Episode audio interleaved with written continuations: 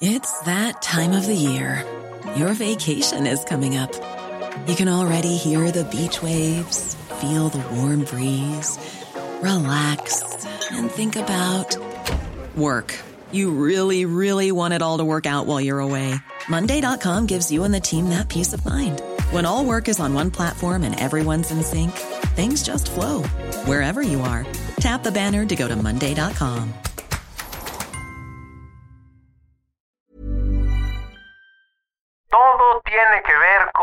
en qué va a gastar el gobierno, cuáles son sus prioridades, dónde queremos que ponga la lana. El Ciudadano Político, el podcast de Max Kaiser. Conocer y entender la política mexicana para crear ciudadanos capaces de reconstruir su democracia.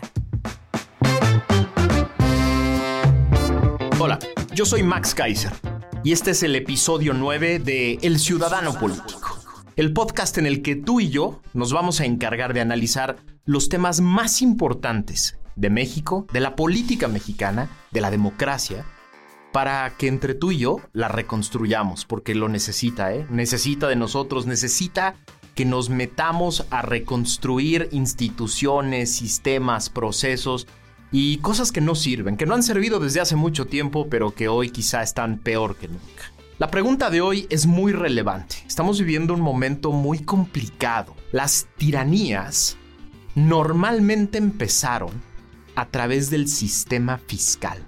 En los últimos 100 años podemos ver cómo las grandes tiranías del mundo empezaron a apretar a sus contrincantes a través del sistema fiscal, a través de los impuestos, a través de ahorcarlos con este aparato que debería de ser simplemente un aparato democrático para recaudar. Así la pregunta de hoy es, ¿por qué es tan grave que en una democracia el sistema fiscal se utilice como instrumento de terror de Estado? Es una pregunta larga, es una pregunta compleja, pero es una pregunta muy importante. Porque lo que sucede cuando el aparato estatal utiliza el aparato fiscal para generar terror es que los grandes grupos de poder dejan de ser grupos de equilibrio, dejan de ser contrapesos. ¿Por qué? Porque quieren proteger lo que tienen. Y cuando quieren proteger lo que tienen, dejan de hablar. Y cuando dejan de hablar, el gobierno se siente solo. Y eso no nos sirve a nadie en una democracia. Como siempre le hacemos en este podcast, vamos a dividirlo en tres, en tres secciones, en tres preguntas. La primera pregunta es, ¿cómo funciona un sistema fiscal en una democracia? Y hago énfasis en el concepto en una democracia, porque en dictaduras, en tiranías, en gobiernos autocráticos funcionan de manera muy diferente que no nos interesa hoy porque no queremos llegar ahí. ¿Cómo funciona un sistema fiscal en una democracia? Segunda pregunta. ¿Cómo lo están utilizando hoy? ¿Cómo está utilizando hoy el gobierno al sistema fiscal? ¿Y por qué esto es tan peligroso para nosotros? Y tercero, acuérdense que en este podcast siempre tratamos de dar salidas, siempre tratamos de poner propuestas sobre la mesa, siempre tratamos de generar soluciones. La tercera pregunta es, ¿y qué hacemos? ¿Qué hacemos nosotros? ¿Qué hacemos los ciudadanos ante este ante esta ilegal utilización del aparato fiscal como aparato de terror. Vamos a entrar entonces de lleno en la primera pregunta.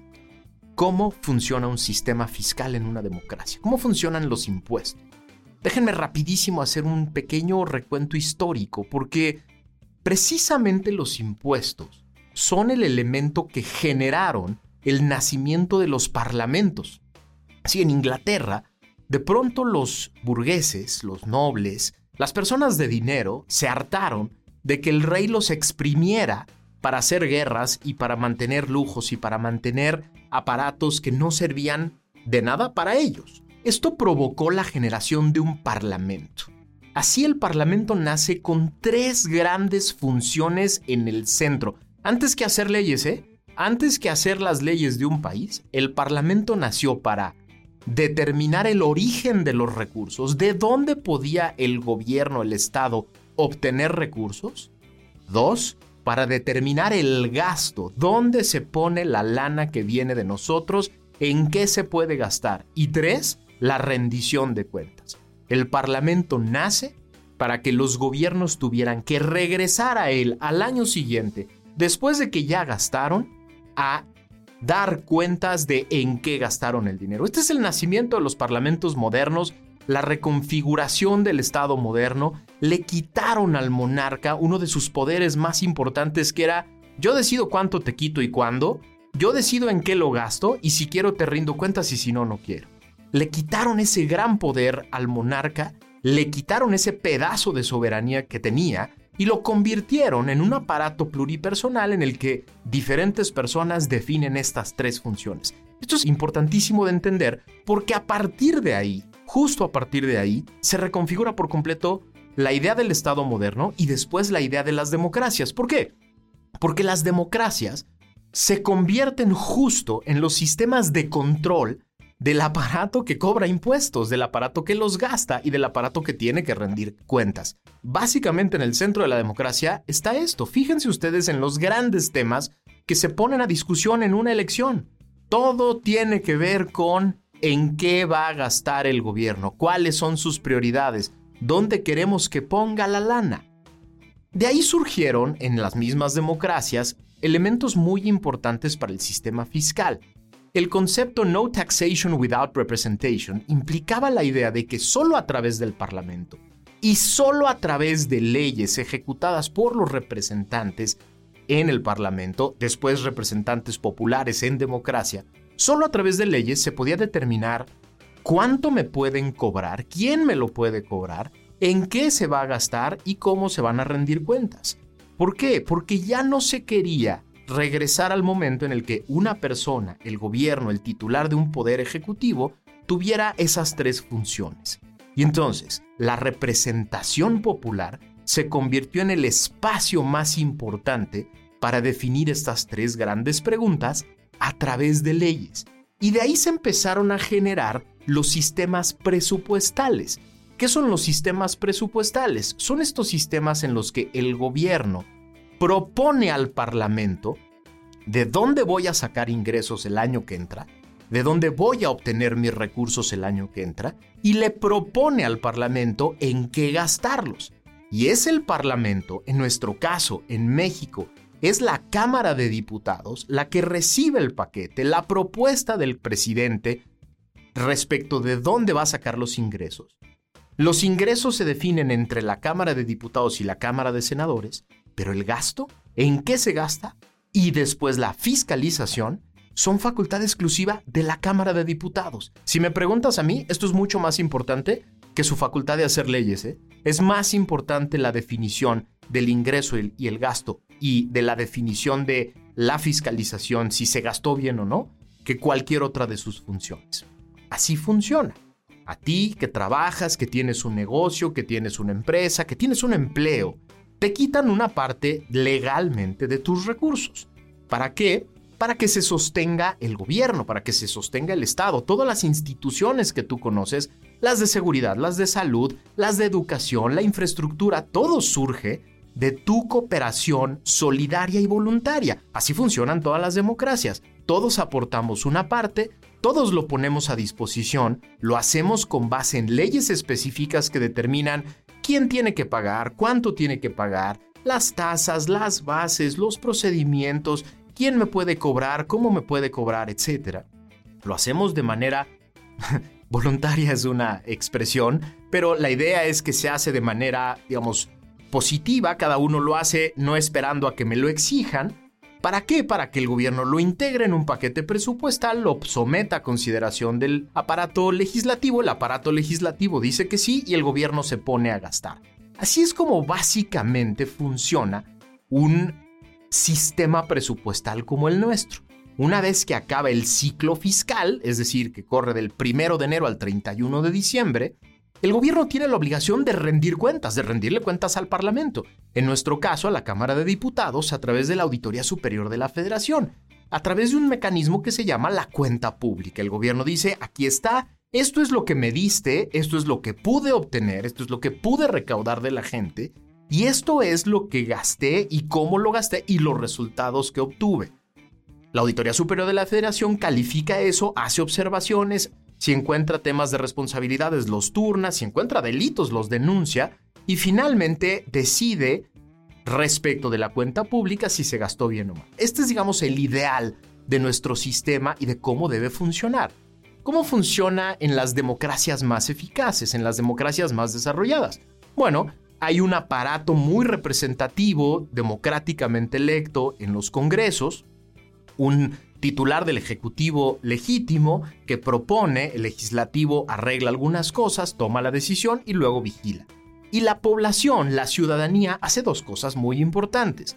Primero, aporta parte de sus recursos de manera voluntaria, la gran mayoría de manera voluntaria, hace la cuenta de cuánto le debe al gobierno y lo más importante que hace una ciudadanía en una democracia es vigilar que su dinero se destine exactamente a lo que tiene que destinarse y no a otra cosa.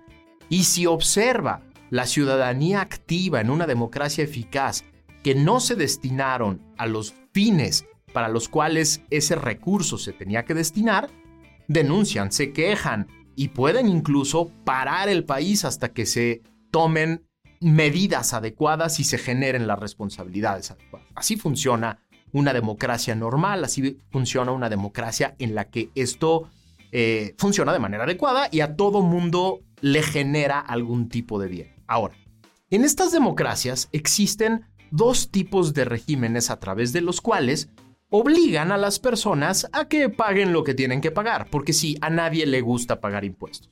A nadie le gusta agarrar 30, 40, 50% de lo que legalmente obtuvo y ponerlo a disposición del gobierno, ¿no? La pregunta es, ¿y si lo gasto mejor yo y lo destino a cosas que a mí me sirvan? Es la pregunta normal de cualquier persona que gana dinero mensualmente o que tiene un negocio o que le pagaron una lana de pronto de un proyecto muy grande. La gran pregunta es por qué se lo tengo que por qué le tengo que dar una parte al gobierno. Para resolver esta pregunta, los gobiernos democráticos tienen dos sistemas.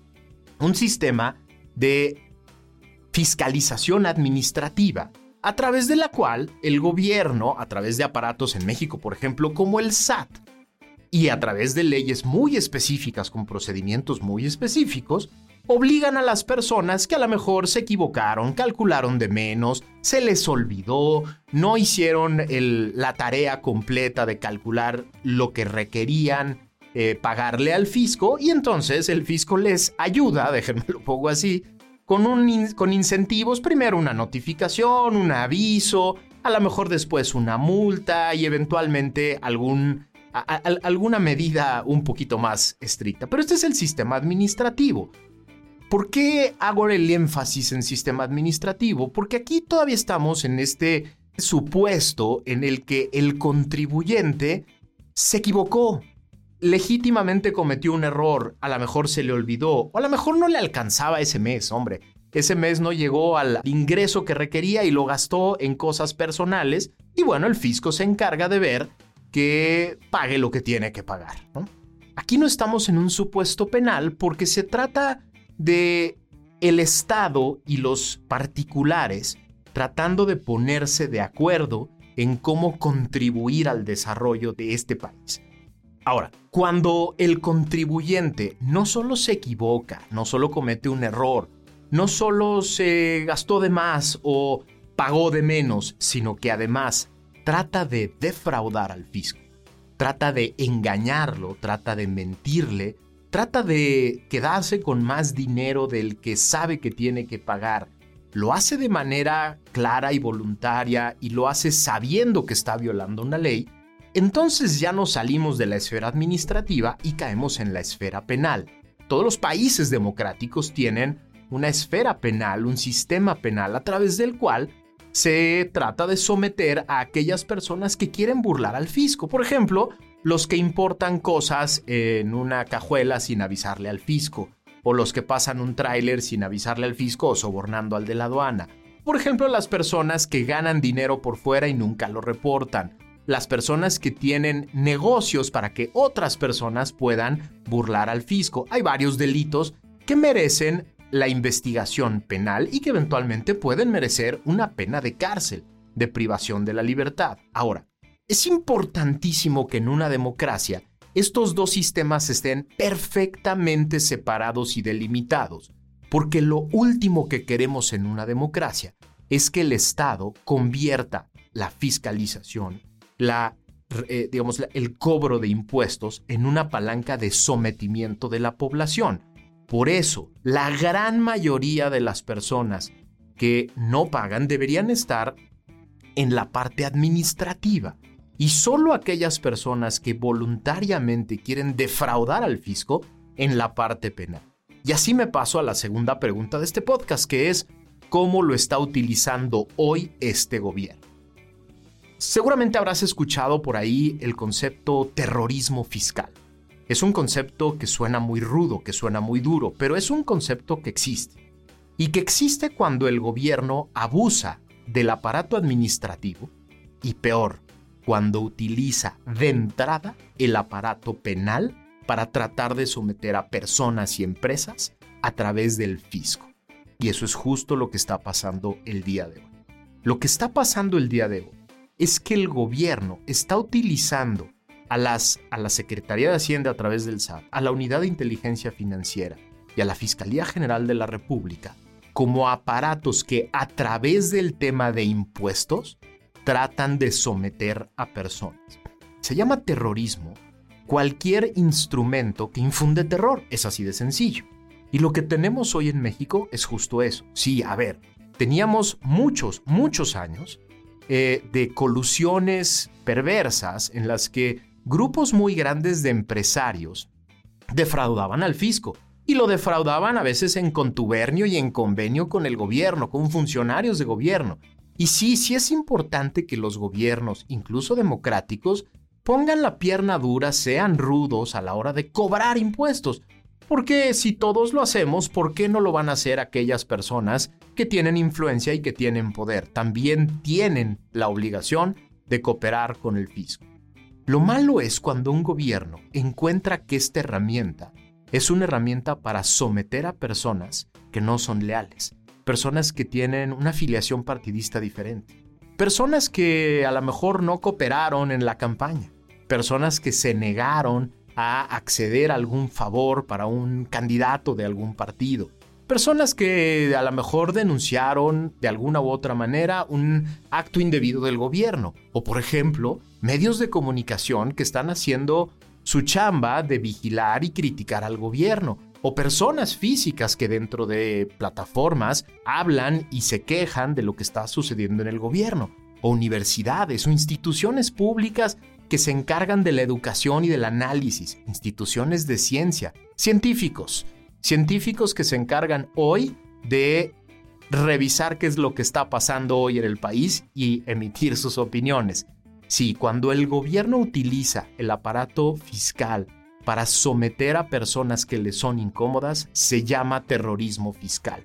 Y es un problema muy grave en una democracia porque pasan dos cosas. Lo primero que sucede es que se convierte en un sistema muy ineficaz, porque la gente deja de querer cooperar de manera voluntaria, deja de querer formar parte del sistema oficial, registrado, ¿no? Y lo que empieza a suceder es que la gente empieza a hacer negocios por fuera del fisco, por un lado del fisco. Y la gente empieza a decir, yo no quiero que el fisco me esté vigilando todo el tiempo. Y entonces la gente empieza a hacer transacciones en efectivo y hasta trueques y cosas que no van a eventualmente repercutir en una ganancia para el fisco. Pero lo segundo que empieza a pasar es que el aparato de gobierno empieza a salirse de control.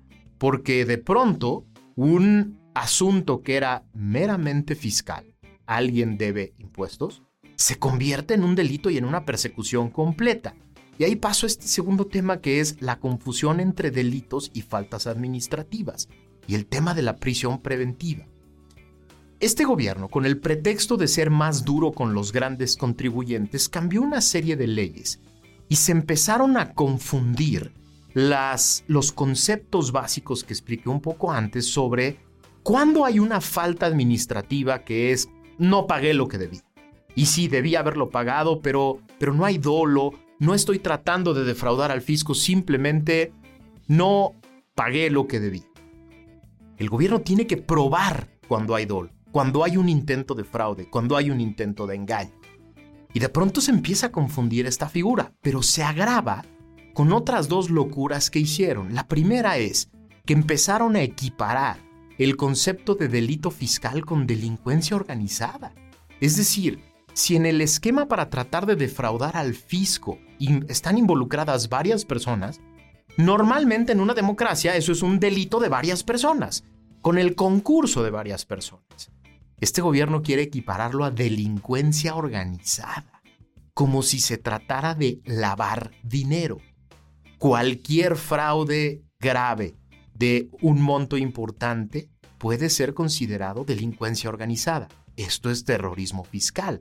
Por eso están aterrorizados empresarios, grupos de empresarios y personas que dan servicios con este gobierno y por eso doblan las manos cada que hay algún intento de levantar la voz. Porque además empezaron a generalizar el concepto de prisión preventiva. ¿Qué quiere decir esto? En las democracias, la prisión preventiva es esto que sucede antes de, durante el juicio, para que una persona que cometió un delito muy grave no se vada de la acción de la justicia.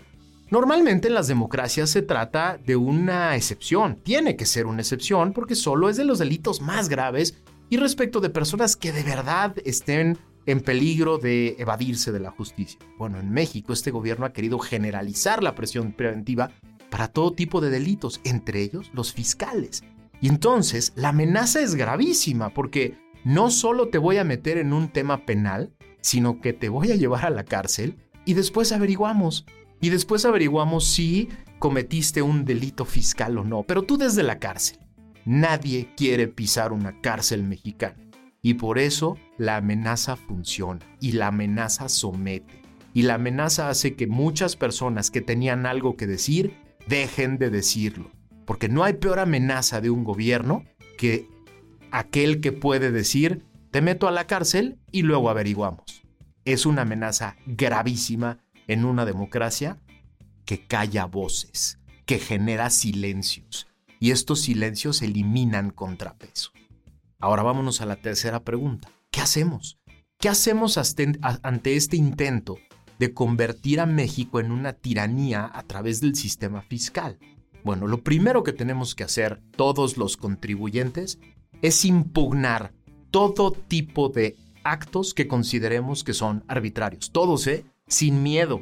Cualquier tipo de acto que parezca un abuso, hay que impugnarlo. Hay que asesorarse adecuadamente y hay que impugnarlo. Porque si no, el aparato se empieza a acostumbrar a abusar del poder. Es muy sencillo. Cuando el aparato no empieza a recibir nos y rechazos de los juzgados que son especializados para este tema, el aparato dice, perfecto, entonces voy a recaudar más y más a través de la amenaza. Segunda medida, hay que denunciar abusos. No solo impugnar para invalidar. Cuando se está en presencia de un abuso de poder, hay que denunciarlo porque necesitamos que los servidores públicos que están abusando del poder reciban una sanción, haya una consecuencia, sean responsables. Pero lo que me dice mucha gente es, oye, pero esto es muy peligroso. Si yo denuncio, me convierto en un blanco del gobierno. Si denuncio a, los que me tienen agarrado del pescuezo por la vía fiscal, lo más fácil es que me van a agarrar del pescuezo más duro y me van a apretar más fuerte. Sí, entonces la tercera propuesta es organizarse organizarse en círculos empresariales, en, sectores, en grupos de gremios diferentes, para que entre todos tengan la capacidad de denunciar con menor riesgo, con menor peligro. Es mucho más difícil tratar de generar una revancha desde el gobierno en contra de un sector empresarial bien organizado y bien estructurado que en contra de un simple empresario que parece ir en solitario en contra del gobierno. Y lo cuarto, lo cuarto que hay que hacer de aquí al, 20, al 2024, demandar cambios concretos a la legislación fiscal y a los procedimientos y estructuras del gobierno. Sí, vamos a tratar de defendernos los próximos meses y años de estos abusos que se están generando, pero no se puede quedar en una simple defensa. Tenemos que cambiar este sistema. Este sistema es demasiado poder para quien hoy se siente en el poder ejecutivo que puede simplemente agarrar el garrote fiscal y pegarle a todas aquellas personas que son incómodas. Necesitamos un sistema fiscal mucho más equilibrado, mucho más pendiente de los derechos individuales y mucho más eficaz en el cobro a aquellas personas que sí deben. Porque estoy seguro que tú conoces a muchas personas que ganan mucho dinero y que no les reportan al fisco. Esas son las personas a las que hay que someter, no a las personas que hablan en contra del gobierno.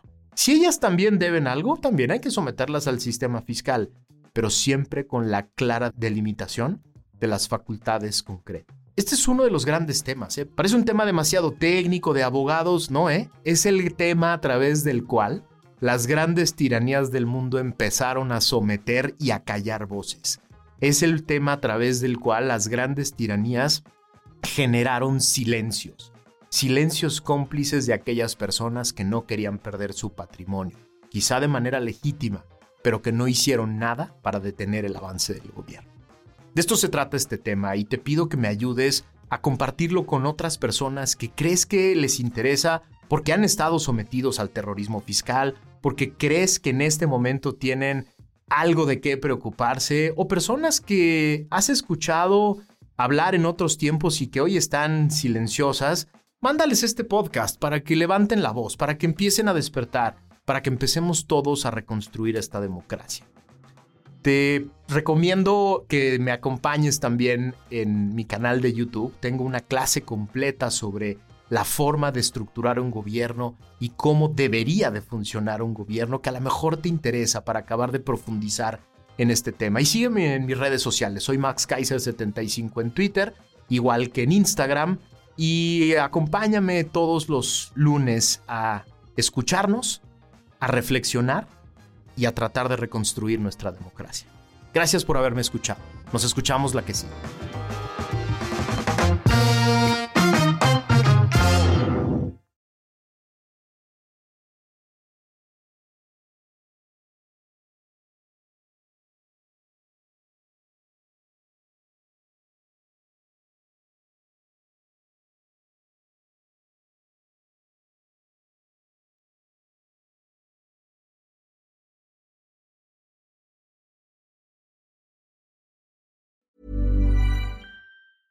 En Sherwin Williams somos tu compa, tu pana, tu socio, pero sobre todo somos tu aliado, con más de 6.000 representantes para atenderte en tu idioma y beneficios para contratistas que encontrarás en aliadopro.com. En Sherwin Williams somos el aliado del PRO.